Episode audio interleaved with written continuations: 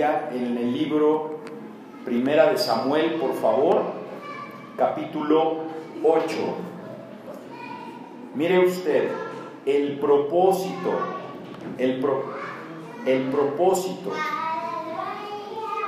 de este estudio es que seamos convocados, que hoy tú seas convocada a que perseveres en la fe.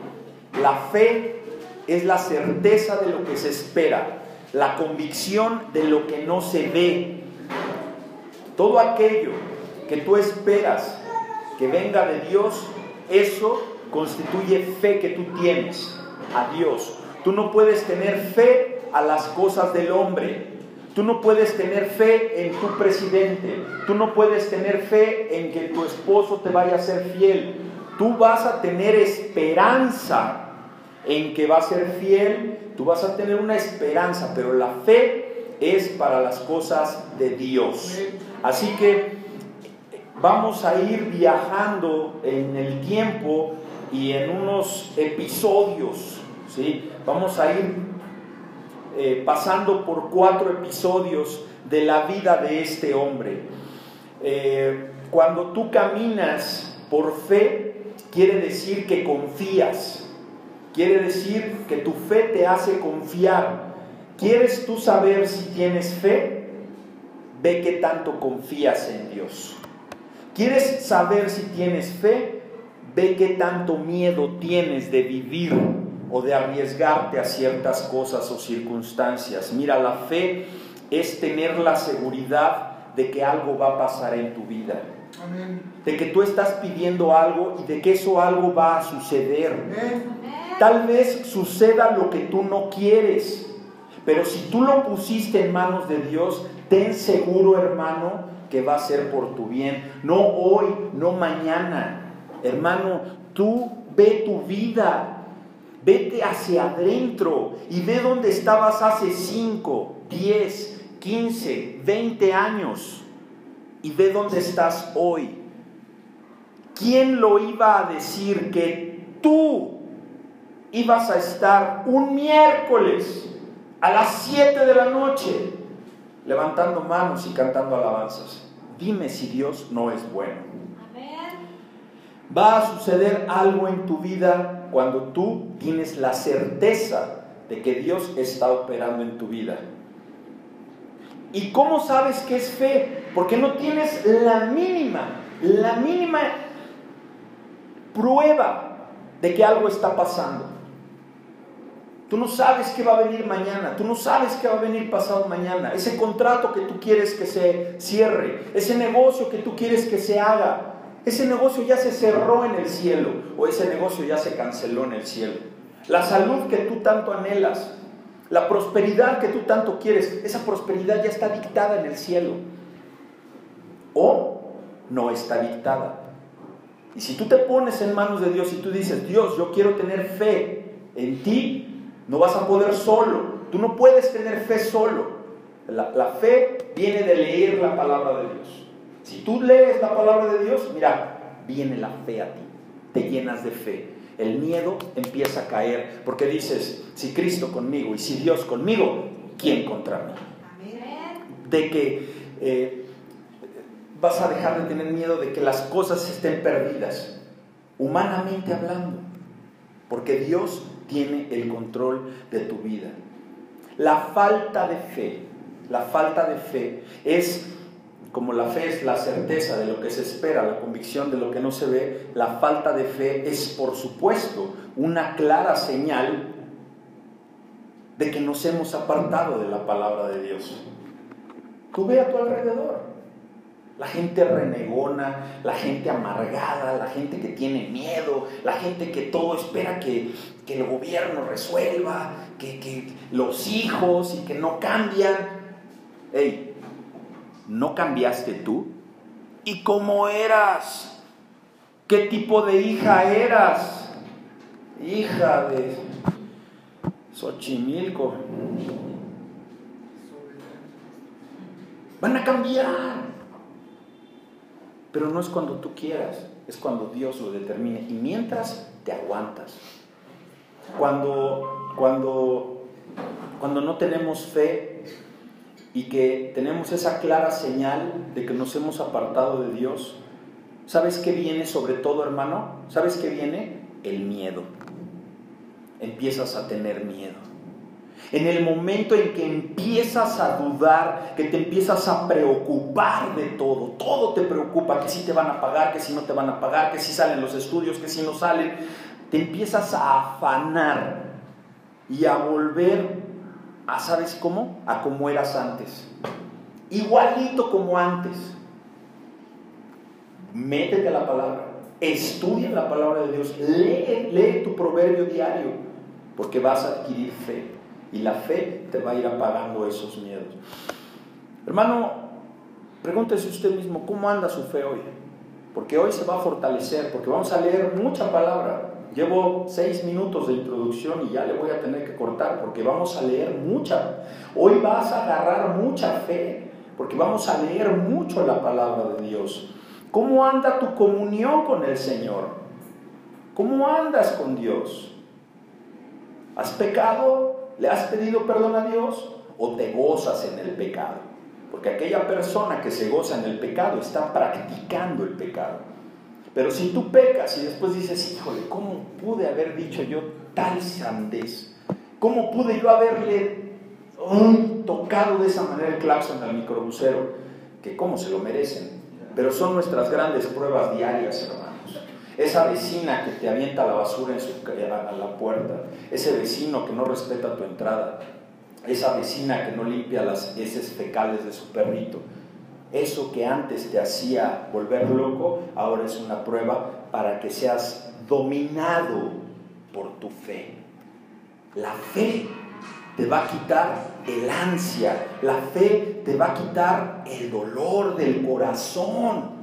Y cuando tengas dolor físico, vas a estar fortalecido adentro y vas a decir, por algo está pasando, porque la gente a tu alrededor te va a ver enfermo y va a decir, mira nada más, ¿Qué dolor tan grande tiene? ¿Qué herida tan grande tiene?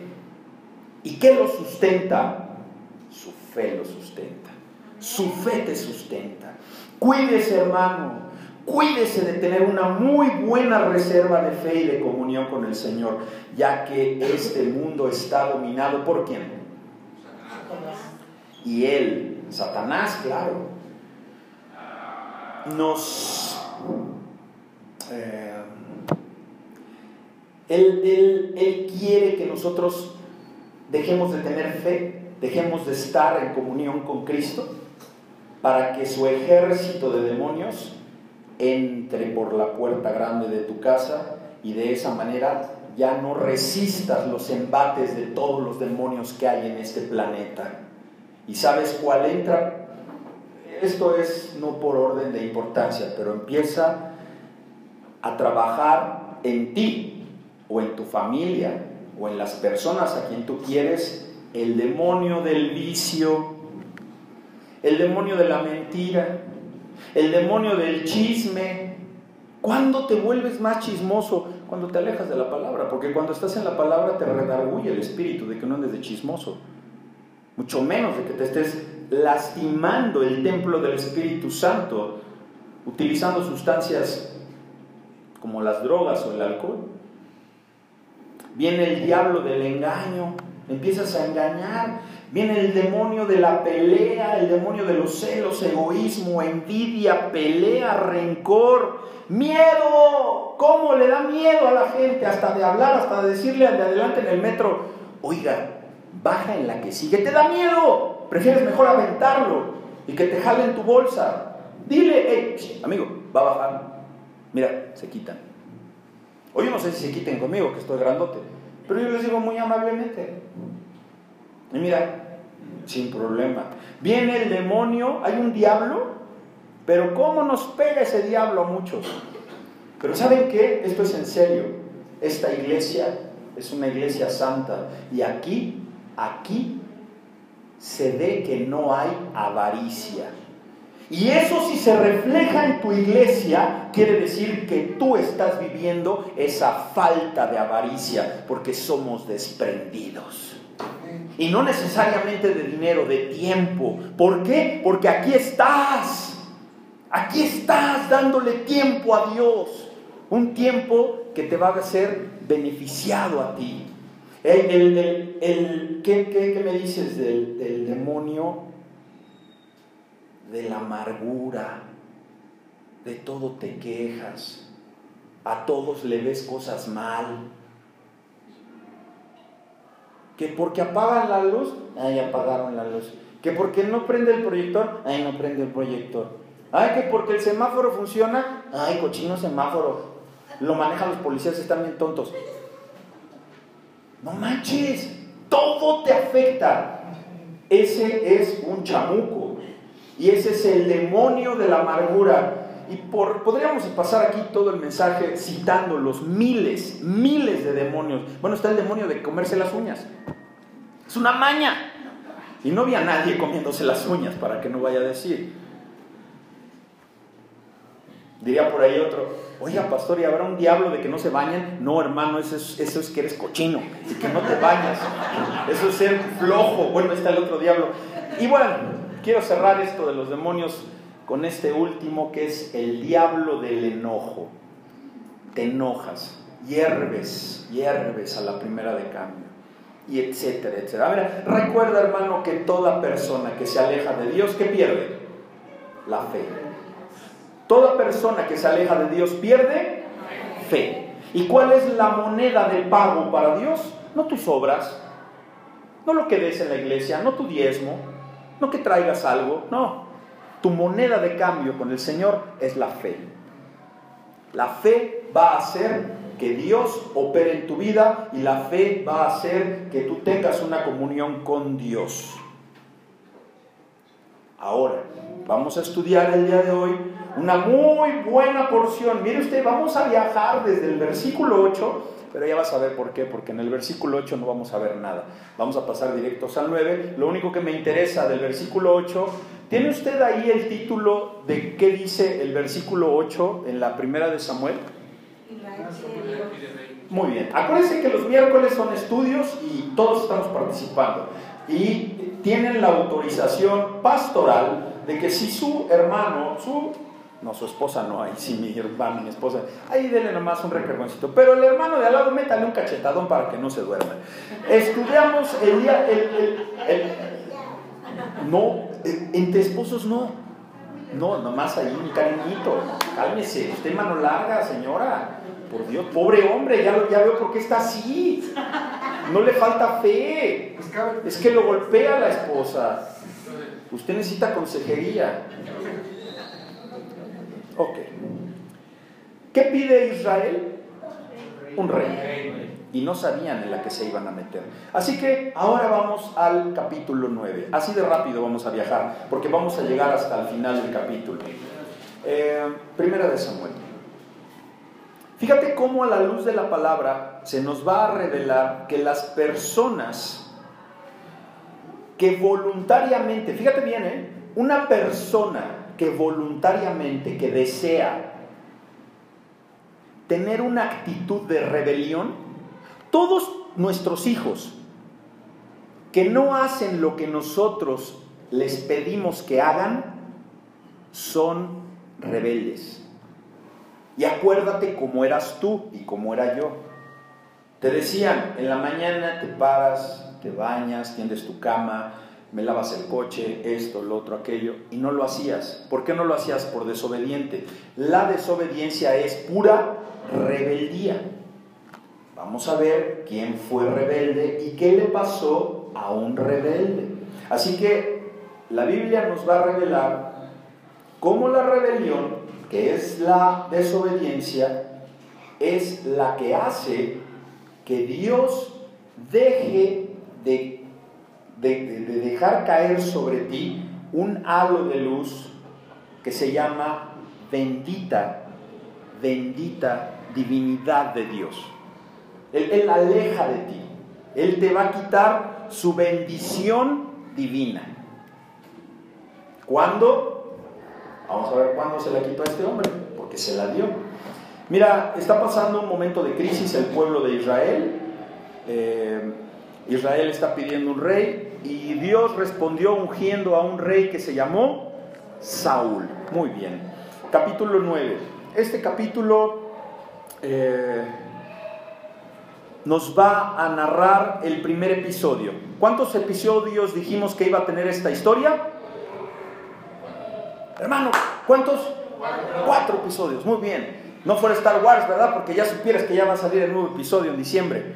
Su juventud nos va a narrar el primer episodio, el capítulo 9, la juventud de Saúl.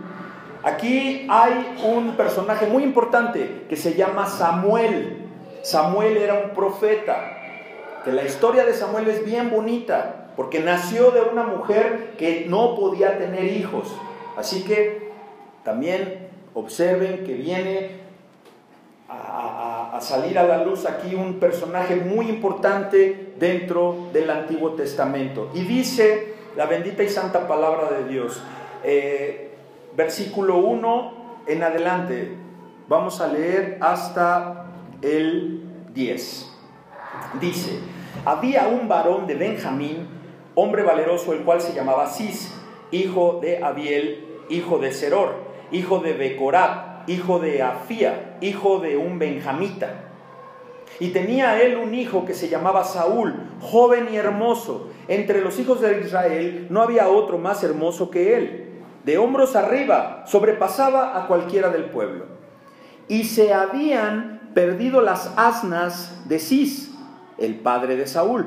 Por lo que dijo Cis a Saúl su hijo, toma ahora contigo alguno de los criados y levántate y ve a buscar a las asnas. Y él pasó el monte de Efraín y de allí a la tierra de Salisa, y no las hallaron, pero pasaron por la tierra de Saalín y tampoco. Después pasaron por la tierra de Benjamín y no las encontraron. Cuando vinieron a la tierra de Suf, Saúl dijo a su criado que tenía consigo.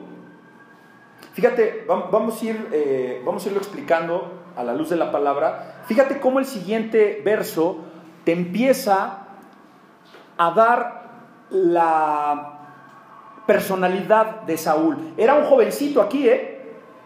¿Ya viste qué pasó? ¿Ya viste qué está sucediendo? Se perdieron las burras del papá, salieron a buscarlas, eran, eran animales medio salvajes, se perdieron. Eh, Saúl, vete a buscar a los animales. Sí, papá, voy. ¿Obedeció el hijo? Sí. El hijo, llévate a uno de los eh, empleados para ver si las juntan. Esa es la película. Resulta que no estaban las burras no estaban por ningún lugar. ¿Obedeció Saúl? Sí, era un buen muchacho.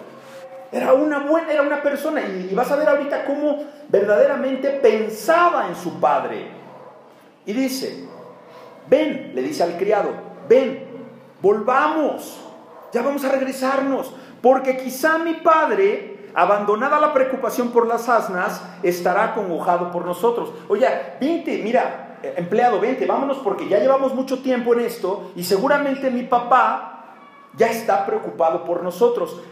Date cuenta cómo era un buen hijo que decía, no le quiero dar un, eh, un mal momento a mi papá, ¿verdad?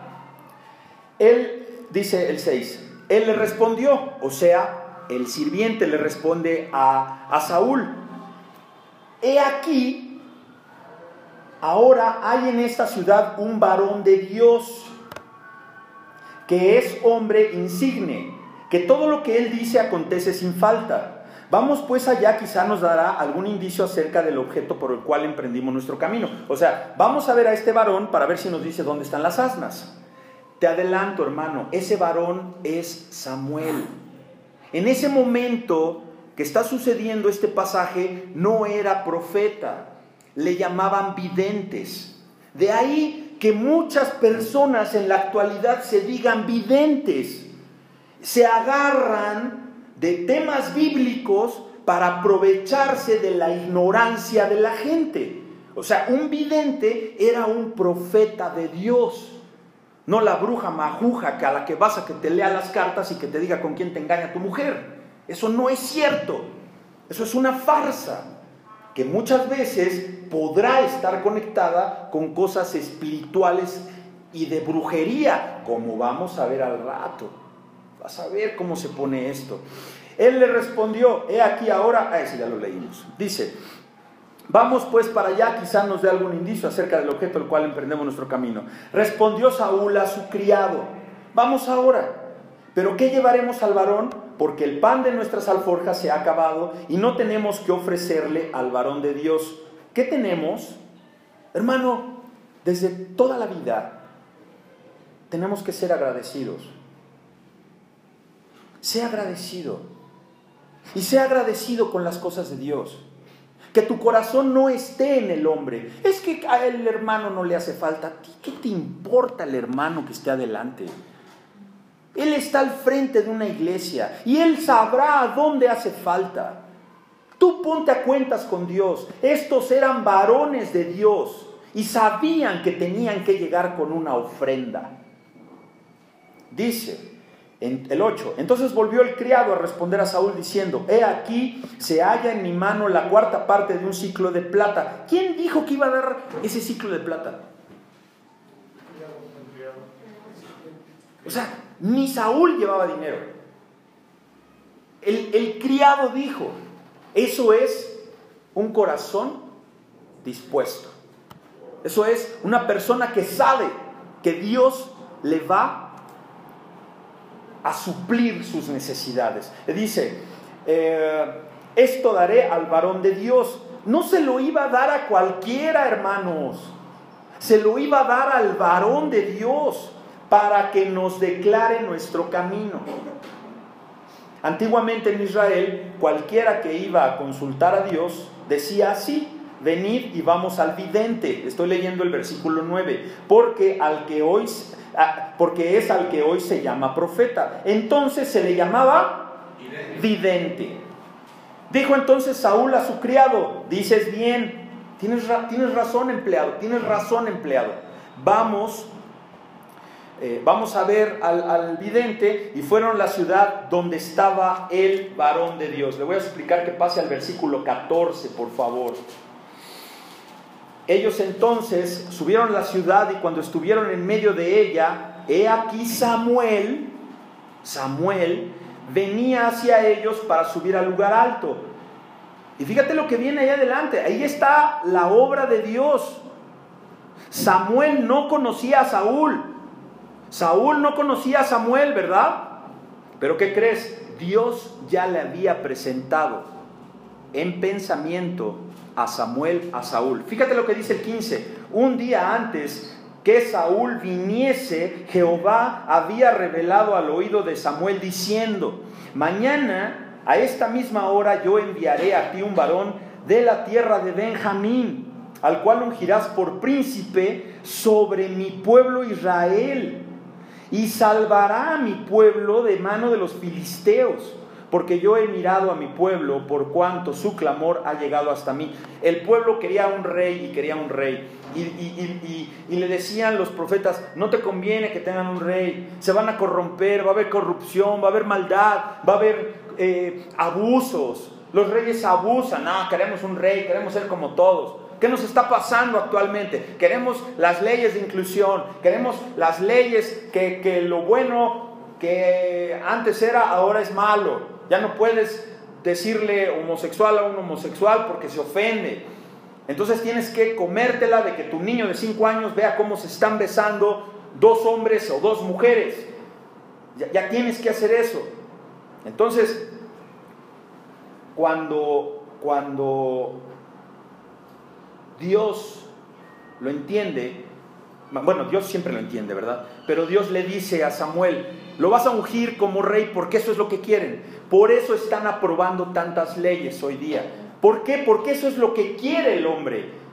Si nosotros nos oponemos de forma pacífica y conforme a las escrituras, tu corazón va a estar opuesto. Entonces se cumple la palabra, que vivimos con ellos pero no somos como ellos. ¿Estás de acuerdo con eso? Tú vives en una familia donde ya vienen las fiestas decembrinas. Tú vas a ir a comerte un pavo, vas a ir a comerte unos pollos, vas a ir a la, a la posada porque es la oportunidad de ir a ver a tus familiares que no has visto en mucho tiempo. Y tú sabes que tienes al tío Pepe que se la pasa albureando a la tía Rosita y la tía Rosita se la pasa diciendo majaderías. ¿Qué vas a hacer? ¿Qué vas a hacer?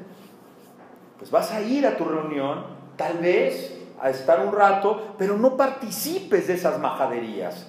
Y te van a decir, bueno, ¿tú qué? Uy, y va a salir la prima Tete, es que ella es aleluya.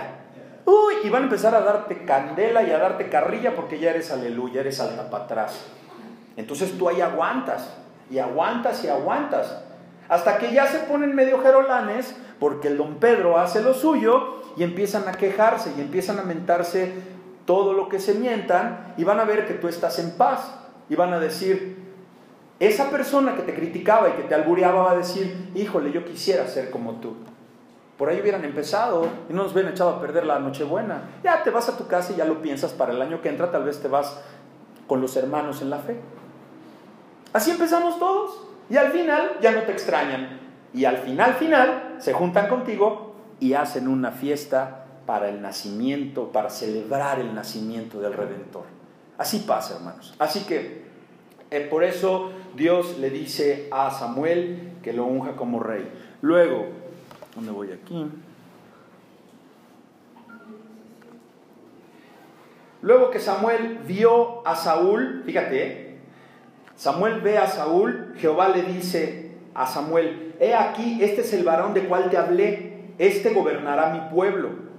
Acercándose pues, ahora, Saúl a Samuel, en medio de la puerta. ¿Cómo es eso, hermanos? Así, mira, así, abre la puerta y así metidito.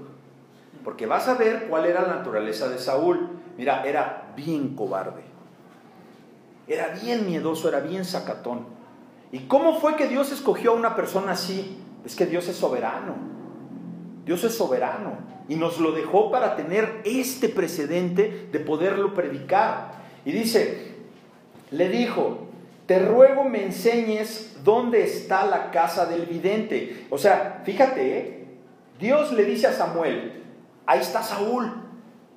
Y, Samuel va por Saúl, pero Saúl llega y le toca y entre la puerta le dice a Samuel, oye, disculpe Señor, ¿dónde será la casa del vidente?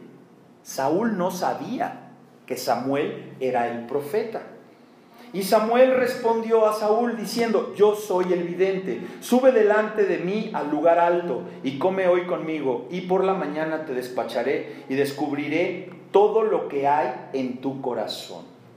10. Ah, ah, 20, perdón. Y por cierto, ¿eh?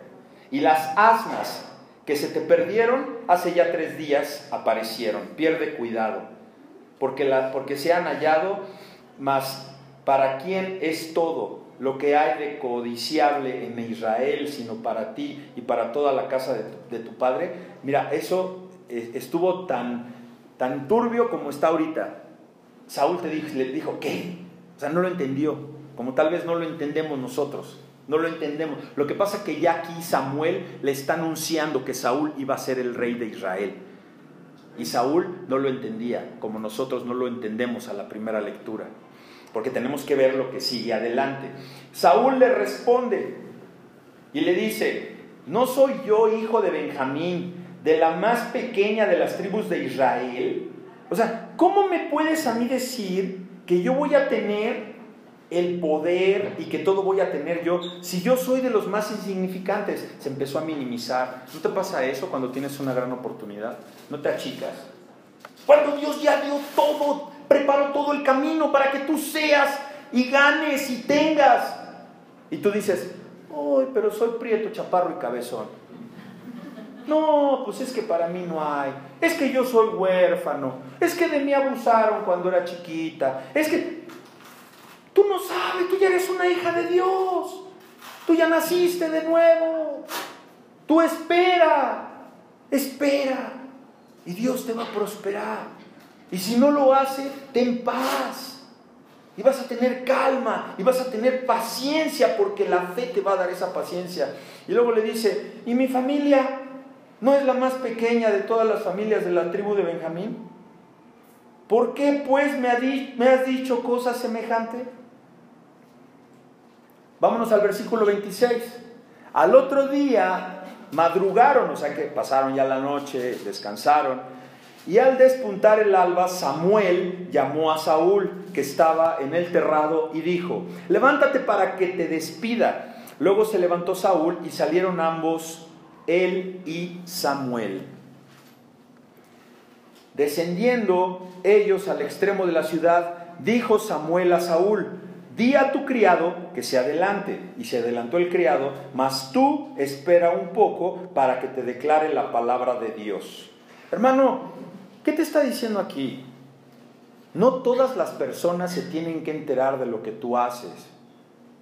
Y si alguien te critica, ¿por qué no me dijiste? ¿Sabes con qué te la puedes sacar? Cristianamente, pues no lo sentí en mi corazón. Y ahí no te pueden refutar. Porque si tú andas, dice y dice todo lo que vas a hacer, mira, el diablo se roba esas palabras y se te ceba, hermanos. Así no dice la palabra, pero es más o menos por lo que dijo al, al muchacho, ¿sabes qué? Adelántate y vete para adelante. Así que el 10, el 10 forma parte ya del segundo, del, del, del segundo episodio.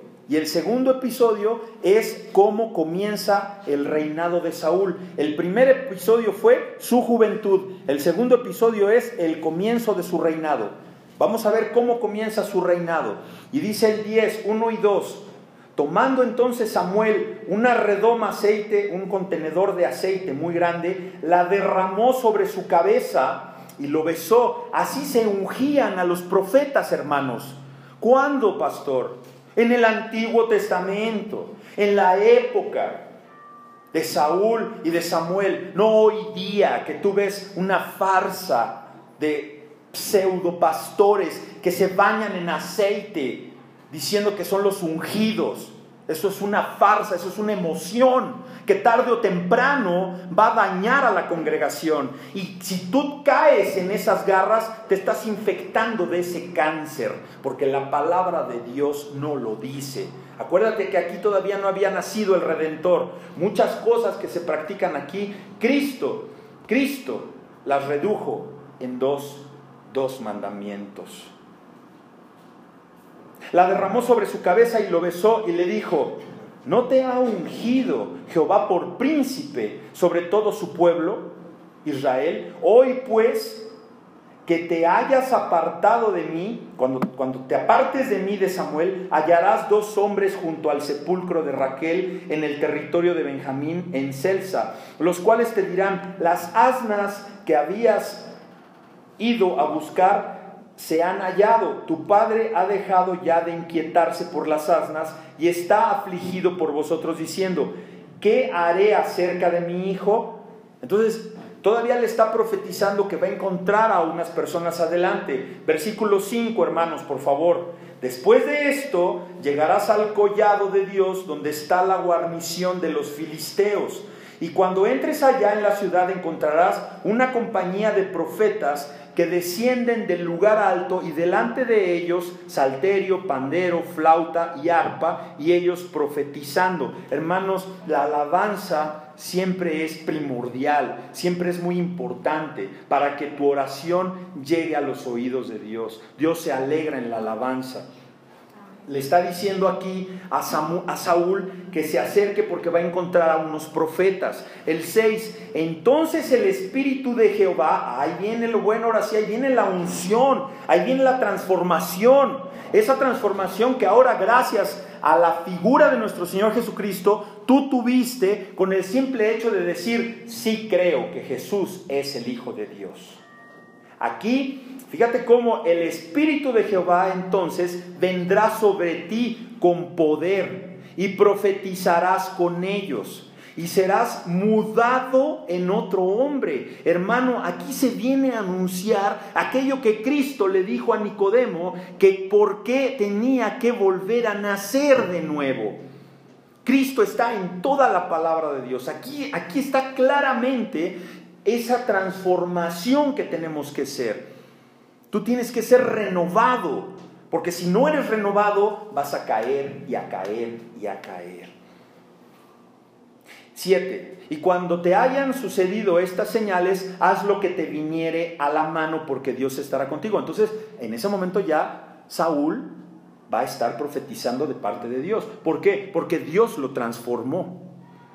8. Luego bajarás delante de mí a Gilgal. Entonces descenderé yo a ti para ofrecer holocaustos y sacrificar ofrendas de paz. Espera, ¿cuántos hermanos? ¿Cuántos? Acuérdate. Hasta que yo venga a ti y te enseñe lo que has de hacer. ¿Quién le dijo que esperara siete años?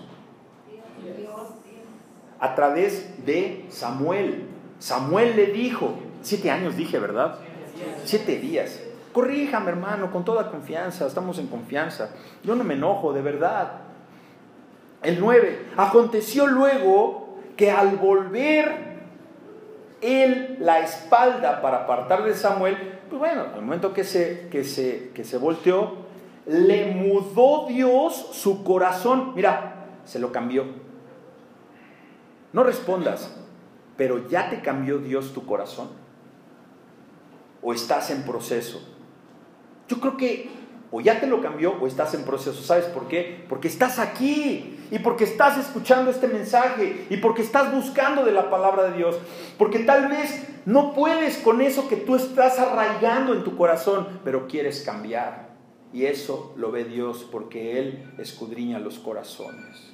Así que calma, hermanos. Entonces al momento que le da la espalda para apartar de Samuel, le cambia su corazón. Y todas estas señales acontecieron aquel día. Y cuando llegaron allá al collado, he aquí, la compañía de los profetas, o sea, llega con todos los demás profetas que venían a encontrarse con él, el Espíritu de Dios vino otra vez sobre él con poder y profetizó entre ellos. Ahora Saúl está profetizando entre los profetas.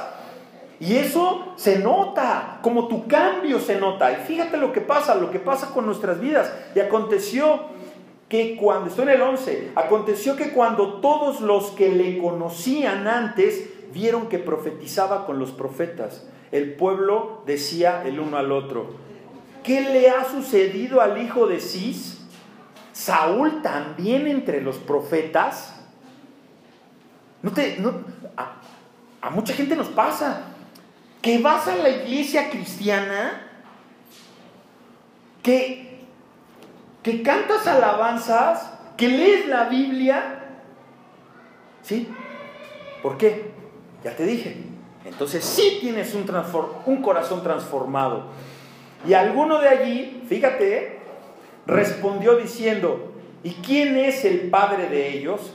Por esta causa se hizo el proverbio. También Saúl entre los profetas. Pásese por favor al versículo 17. Después Samuel convocó al pueblo delante de Jehová en Mizpa y dijo a los hijos de Israel, así ha dicho Jehová, el Dios de Israel. Y a continuación está hablando Dios. Fíjate lo que dijo Dios.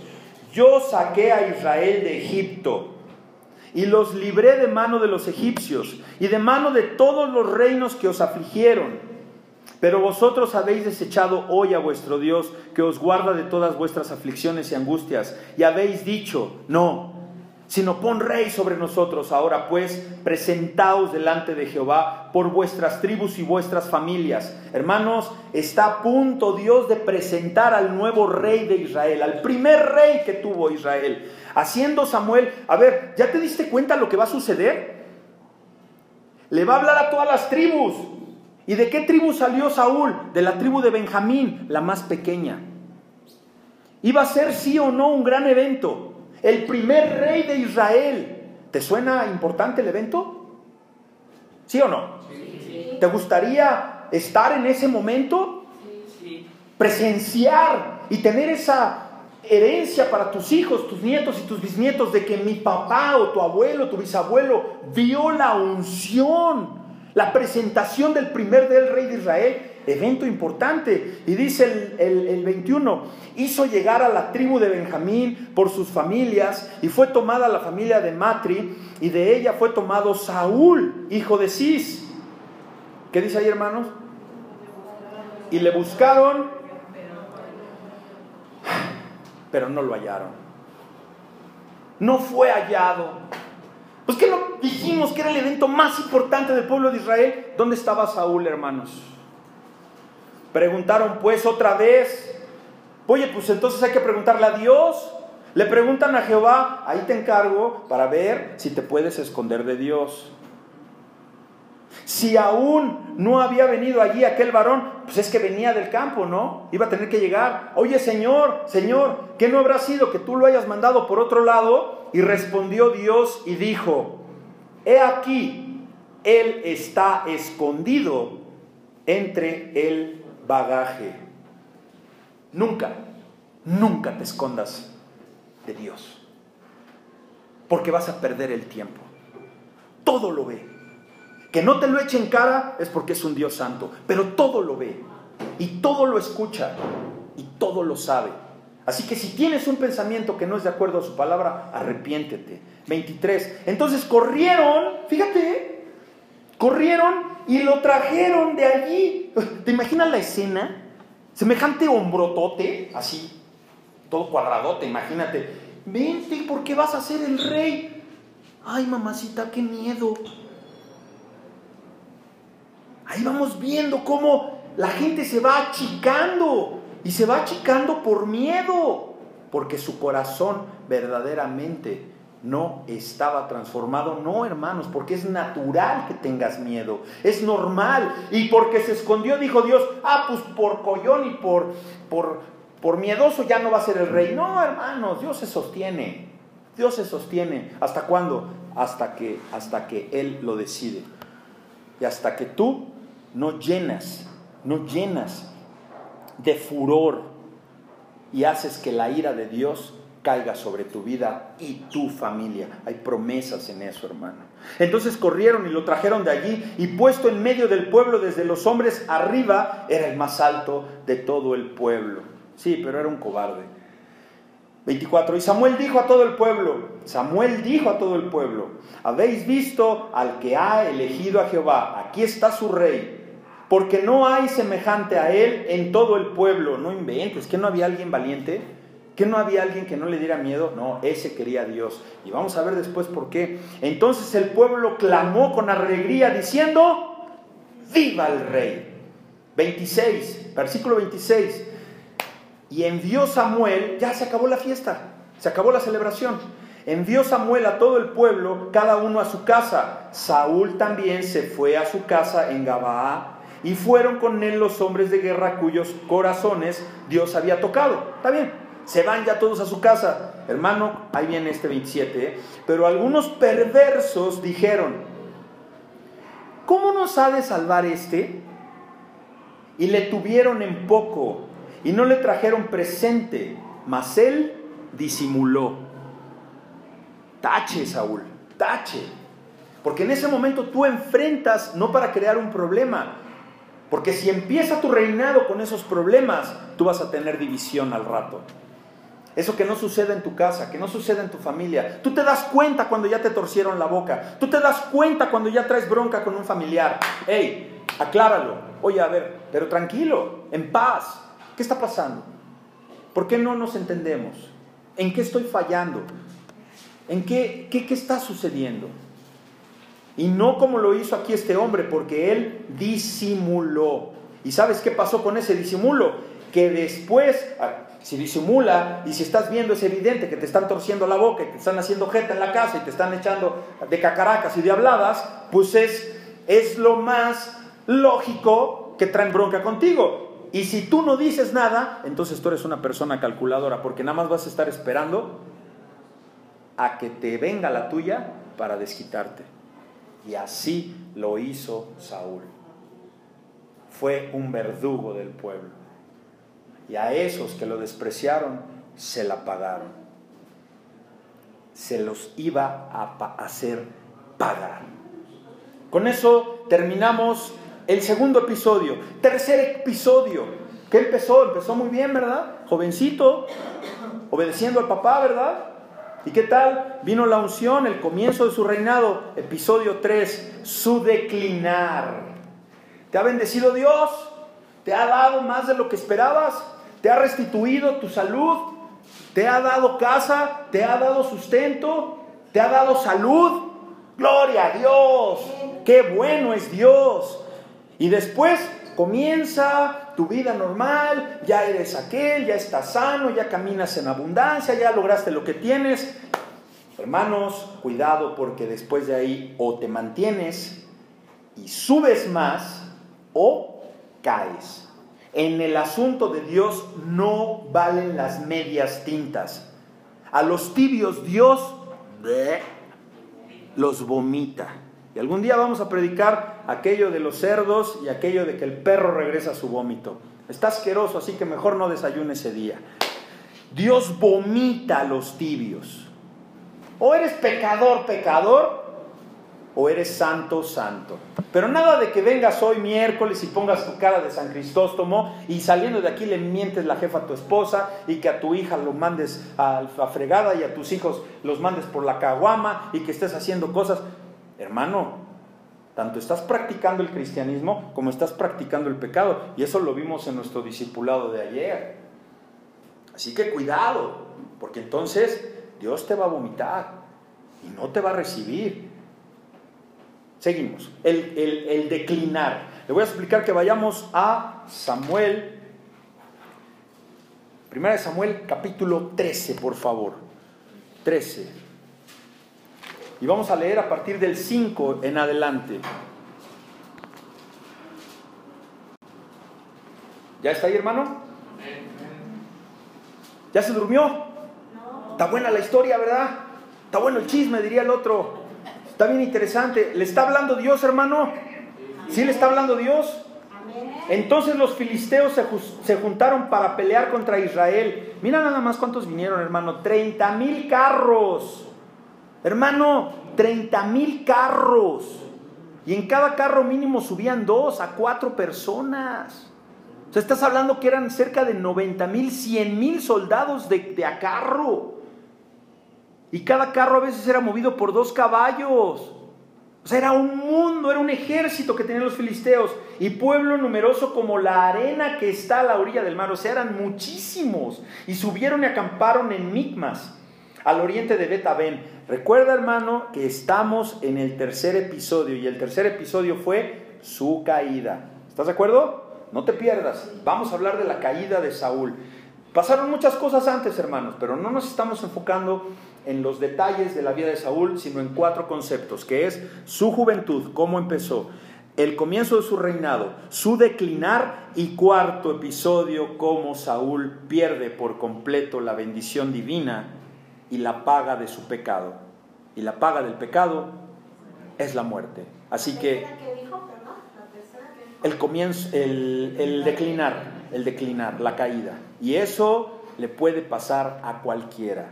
Y tú sabes que a muchos les ha pasado. Gloria a Dios que tú fue al revés, porque tú a ti te rescató. A muchos nos rescató. Empezamos y fuimos para arriba y bien jóvenes y bien animosos y bien briosos y comenzamos nuestro reinado y éramos aquellos y teníamos esto y teníamos lo otro y después declinamos y íbamos para abajo, para abajo hasta que chin nos caímos y de repente un hermanito nos habló de Dios y de repente conocimos la iglesia porque tal vez no nos quedó de otra muchos. A mí me pasó cuando caí al reclusorio. Yo tuve que ponerme a los pies de Dios porque si no me iban a dar 13 años.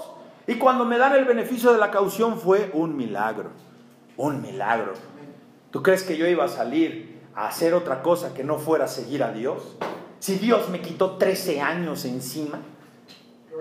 Ahí está, a todos. Tal vez a mí me pasó de esa manera, tal vez a ti no tanto. Te pasó con una enfermedad, te pasa con que pierdes una casa, te pasa con que pierdes un negocio, con que pierdes unas posesiones, con que pierdes un marido. Pues gloria a Dios que ya te lo quitó y venga el bueno y si no me quedo sola y sigo alabando. ¿Tú qué sabes? Dios tiene planes. Y después viene el declinar, hermanita. ¿sí? Pero, perdón, viene cuando Saúl pierde la bendición. Pero a diferencia de Saúl, todos los que estamos aquí, o bueno, algunos, y yo, yo no perdí la bendición por completo de, de Dios. Ni tampoco mi paga fue la muerte. ¿Sabes por qué? Porque yo conocí a Cristo. Y Saúl no conoció a Cristo y no se arrepintió y no tenía el Espíritu Santo, que nosotros podemos pedirle que descienda a nosotros, hermanos.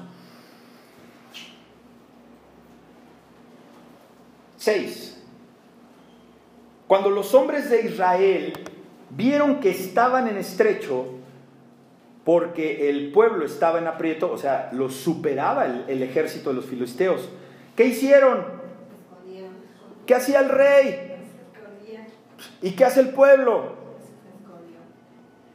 ¿De dónde nació el rey? ¿De dónde salió el rey? Del pueblo. Y el pueblo se esconde y el rey se esconde. Hermanos, tenemos los gobernantes que nos merecemos. Tenemos los gobernantes que nos representan. Y si no, véalo usted a su alrededor. Vea usted cómo hay basura en las calles, cómo la gente le choca, le enoja, no entiende por qué tiene que trabajar. ¿No te pasa cuando empleas a la gente? Quiere ganar las perlas de la Virgen y trabajar menos que tú. La quieren de gerentes y malos jóvenes. ¿Y qué hizo el gobierno? Ya les dio su beca a los ninis. Dice aquí, se escondieron en cuevas, en fosos, en peñas, en rocas, en cisternas, y algunos de los hebreos pasaron el Jordán a la tierra de Gad y de Galaad, pero Saúl permanecía aún en Gildad, y todo el pueblo iba tras él temblando.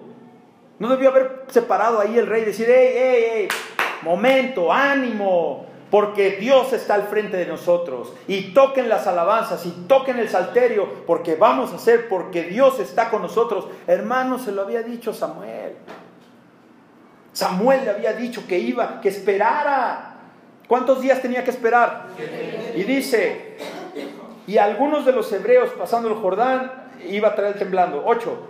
Y él esperó siete días conforme al plazo que Samuel había dicho. Pero Samuel no venía a Gilgal y el pueblo se le desertaba. Samuel no llegaba. Samuel no llegó a los siete días. ¿Pero qué Samuel? ¿Era cualquier hijo de vecina? Samuel era el vidente, Samuel era el profeta. Oye hermano, caramba, si la persona que te puso el negocio te está diciendo cómo van a ser las cosas y a la primera no hace algo, no cumple en algo, tú le vas a dar la espalda. Hay gente que sí lo hace, hermano, por orgullo, por soberbia. Pues Saúl, vamos a ver qué hace. Entonces dijo Saúl, traedme holocausto y ofrenda de paz y ofreció el holocausto. Él no tenía que hacerlo. ¿Quién tenía que hacerlo? Samuel. ¿Por qué? ¿Porque se mandaba solo Samuel? Porque Dios se lo había dicho. Entonces, si tú estás esperando que suceda algo en tu vida y si no pasa cuando te prometieron que iba a pasar, cuando te dijeron que iba a pasar y tú lo pusiste en manos de Dios, espérate en los tiempos de Dios. Porque si lo arreglas tú, vamos a ver qué pasa con una persona que lo arregló por él mismo. Entonces, 10. Y cuando él acababa de ofrecer el holocausto, ¿qué dice ahí? ¿Quién llegó? El chapulín colorado. Ah, mira, se le aparece. Ay, mamacita, ya llegó. Te hubieras tardado más, ¿no? Al menos para echarte más culpa. No. Samuel llega, que venía y Saúl salió a recibirle. ¿Cómo crees que salió? Salió a, dice aquí, para saludarle. ¿Qué pasó, Samuel? ¿Cómo estás? Bienvenido. Entonces Samuel dijo, ¿qué has hecho? Y Saúl le responde, ah, porque ¿cómo te contesta la gente, verdad? ¿Te hacen daño? ¿Les reclamas? Y luego te echan bronca. Y resulta que ahora el malo eres tú. ¿Qué has hecho? Y Saúl le respondió, pues porque vi que el pueblo se me desertaba, iba a quedar solo. Y que tú no venías dentro del plazo, pues no cumpliste. O sea, no cumplió quien lo ungió como rey. Ten gratitud, hermano. Espera los tiempos de Dios. ¿No venías dentro del plazo señalado y, los filisteos ya se estaban reuniendo en Micmas 12? ¿Con qué pies, hermano? Dígalo ahí. ¿Qué, qué dijo? Me dije. O sea, me dije a mí mismo, mí mismo voy a hacer holocausto. aquel que se siente sabio en su opinión. y no obedece la palabra de Dios, le va a pasar lo que le pasó a Saúl. Dios te está advirtiendo, hermano. Y dice, me dije, ahora descenderán los filisteos contra mí en Gilgal y yo no me yo no he implorado el favor de Jehová. ¿Sabes cómo pienso esa? Como cuando dices, es que a ver, tengo que esperar mm, no sé, como un crédito, aquellos que trabajan mercancía o, o que trabajamos a que nos paguen, ¿no? Y que te dicen, oiga, señor, espéreme tantito porque me van a pagar pronto. Pero te lo dice uno de tus mejores clientes, a quien sabes que puedes esperar. Oye, me lo dijo aquel que nunca se me ha atrasado en un pago. A mí me ha pasado. ¿Sabes qué hago? Lo espero. Porque puede ser que se le atore el tren a una persona. No que luego, luego, no, pues es que cómo, pues si nunca me has fallado y que pues mira, que así no son las cosas. Es que yo creo que pues así no... ¿Quién? ¿Yo? ¿Yo? ¿Yo? Depende de Dios. Él te está probando. Porque aquella persona va a tener un gran testimonio y si tú lo esperas, después vas a ser al primero al que le pague. Al primero. Y hermano, no sé si lo sepan, pero en este país se vienen épocas muy difíciles a nivel económico. Y malos que nos dedicamos a que nos paguen en plazos. Ten cuidado, hermano. Ten cuidado en tu gasto. Ten cuidado con lo que vas a gastar la próxima semana en el supuesto buen fin, porque no te la vas a acabar, no en enero, no en febrero, en marzo. Te vas a andar tronando los dedos. Así que si vas a tener temporada de venta, si vas a tener comercio, si vas a tener dinero, guarda, porque se puede poner feo el asunto. Dice, me esforcé. ¿Qué no ves Dios? Que hice mi, mi mejor esfuerzo, me esforcé. Y todavía le dice, pues, me esforcé pues, y ofrecí holocausto. Entonces Samuel dijo a Saúl, ¿qué le dijo? Locamente. Sí, sí, así has hecho muchas veces en tu vida, locamente, tontamente, desesperadamente. Le dijo, has hecho, has hecho locamente, no guardaste el mandamiento, no obedeciste. ¿Qué le pasa al hijo rebelde que no obedece a los padres o a la hija? Al rato llega tocando la puerta con la panza y a los nueve meses chillando el bebé. ¿Por qué? Porque desobedeció, porque no esperó. ¿Qué diferencia? Que vayan a la escuela, que estudien, que tengan un noviazgo, que se conozcan. No, ya lo quieren, si quieren al, al, perreo, ya se quieren ir a las discos, se quieren ir acá, se quieren ir allá, y quieren vivir la vida loca. ¿Y qué están haciendo? Pura rebeldía. ¿Y qué va a pasar? Están faltándole a la voluntad de los mandamientos de Jehová. Y le dice, no guardaste el mandamiento de Jehová tu Dios y Él te había ordenado. Pues ahora Jehová hubiera confirmado tu reino sobre Israel. ¿Para cuándo, hermano? Se le fue de las manos. ¿Cuántas veces no se nos ha ido a nosotros la oportunidad por sonsos? Y no se lo digo a usted, me lo digo yo. Me lo digo yo, por tonto por desesperado, por estar alocado, por no obedecer a Dios, la desobediencia. Aquí está el declinar de Saúl, aquí está la caída del hombre, de la mujer. Para siempre ibas a ser el rey de Israel y ahora Dios dice, vamos a ver qué dice, 14, mas ahora tu reino no será duradero. Jehová se ha buscado un varón conforme a su corazón, al cual Jehová ha designado para que sea príncipe sobre todo su pueblo. Por cuanto tú, sí, por tu culpa, por tu desobediencia, por tu rebeldía, por cuanto tú no has guardado lo que Dios te mandó. ¿Ya adivinaste de quién está hablando aquí? ¿Ya sabes de quién está hablando? De David. De David. Y David era un chirguito chiquito, Wilito. ¿Eh? Que a la primera de cambio agarró y le dijo, tú qué, incircunciso, hijo de tal por cual, échale para adelante. Y agarró su resortera y de un piedrazo tumbó al otro. ¿Eh? Ahí estaba ya la voluntad del Señor. Así que terminamos ahí este versículo, terminamos en el, en el 14. Vámonos al capítulo 15, hermanos.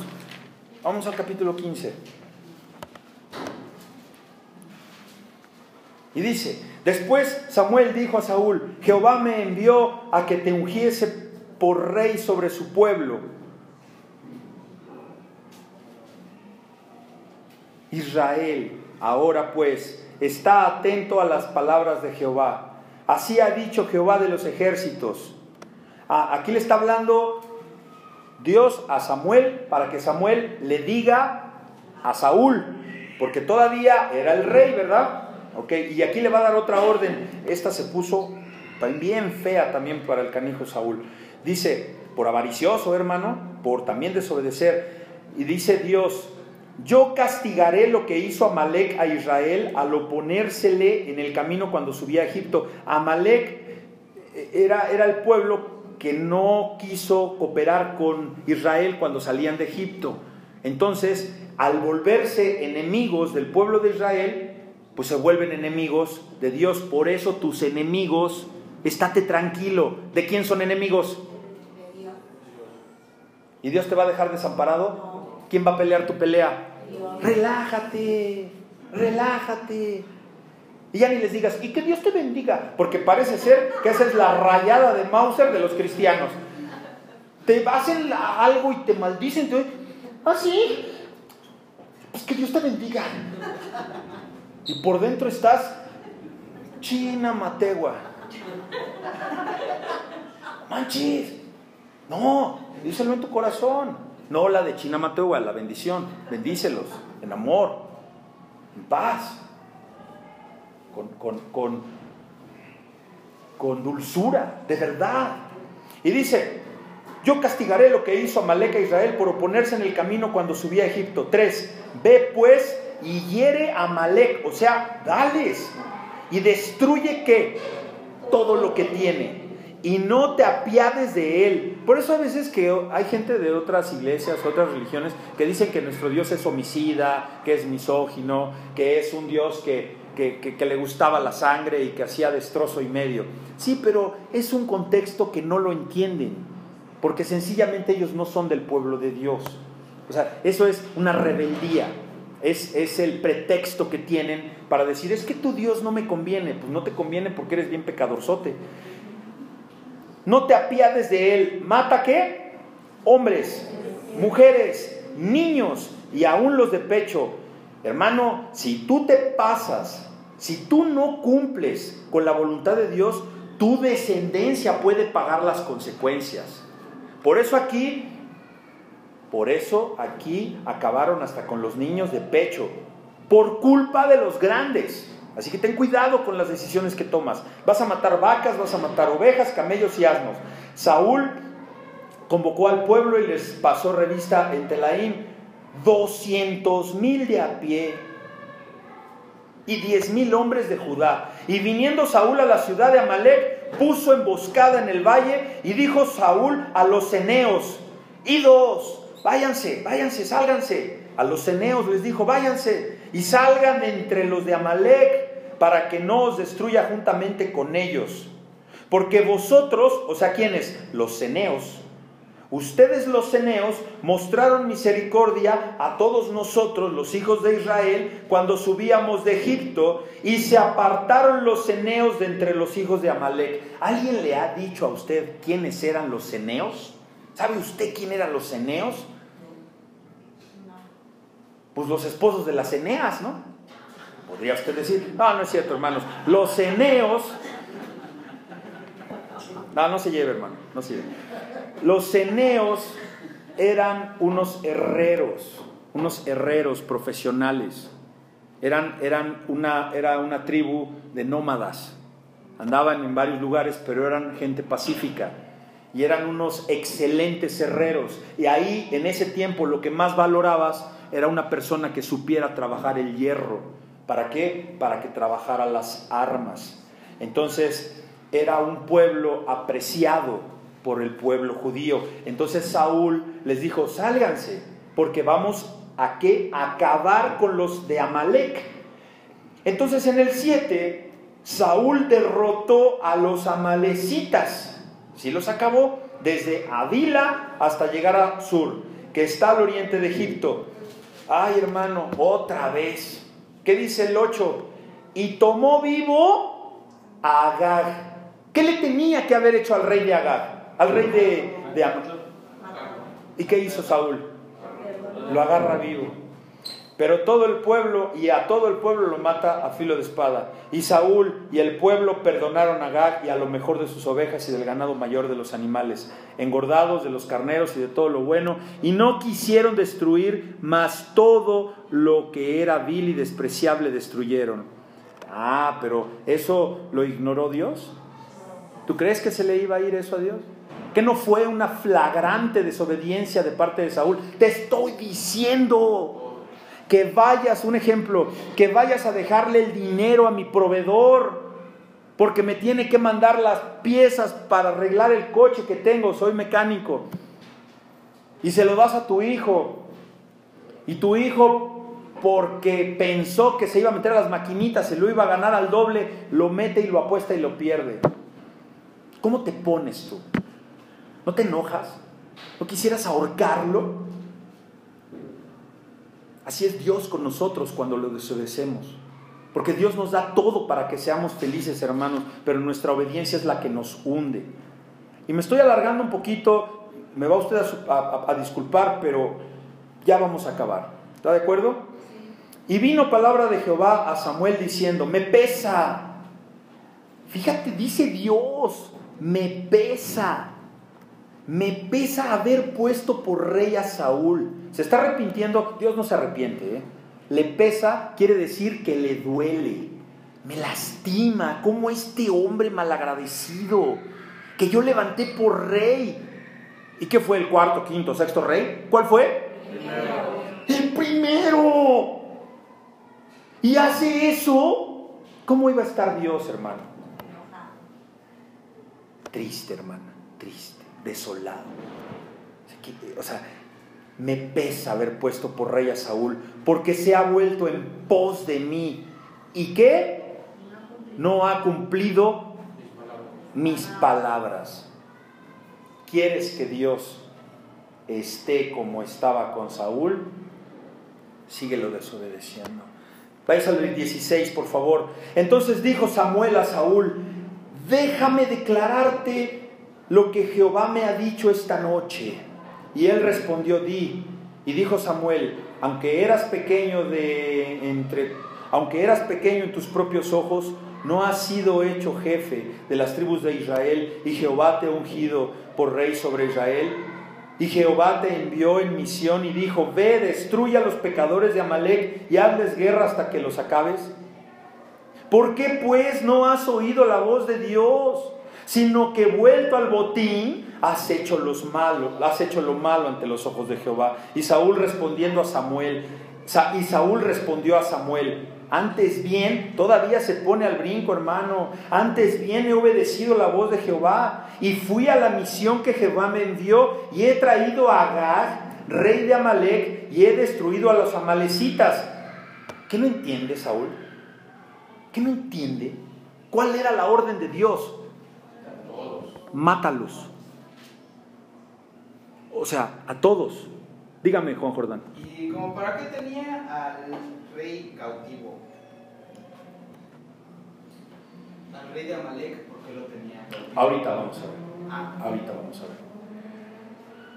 Y Saúl respondió, eh, he traído al rey de Amalek y he destruido a los amalecitas, mas el pueblo tomó del botín ovejas y vacas, las primicias del anatema, para ofrecer sacrificios a Jehová, tu Dios. Está como cuando el, pueblo a Moisés, es que Moisés nos sacó, que no lo sacó Dios. Ahora resulta que Dios que mandó ungir a Saúl, ya no es Dios de Saúl, ahora ya es puro Dios, ¿de quién? De Samuel.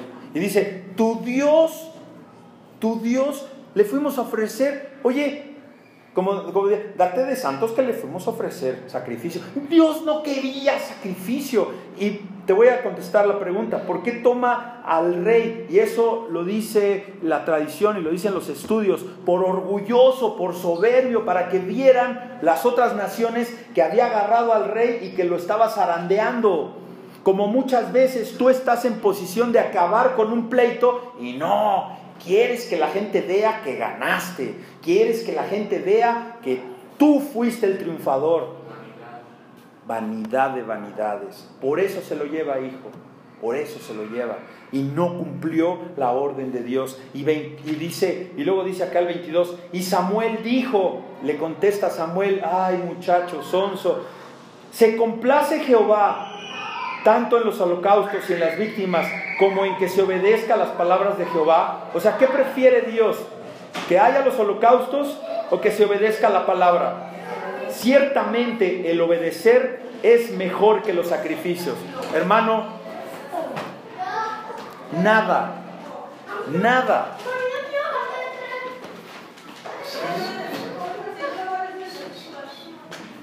Nada que tú ofrezcas al Señor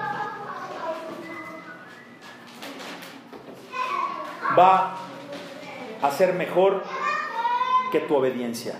Nada. Nada. Ni unas flores, ni un sacrificio, nada va a ser mejor. Y vamos a pasar ahora al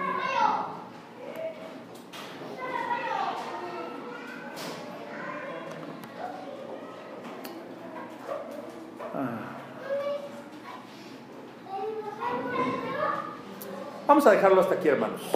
Vamos a dejarlo hasta aquí y la semana que entra concluimos porque ciertamente eh, me alargué en el programa y, y bueno, hay que ser responsables también del tiempo y nos quedamos en esta parte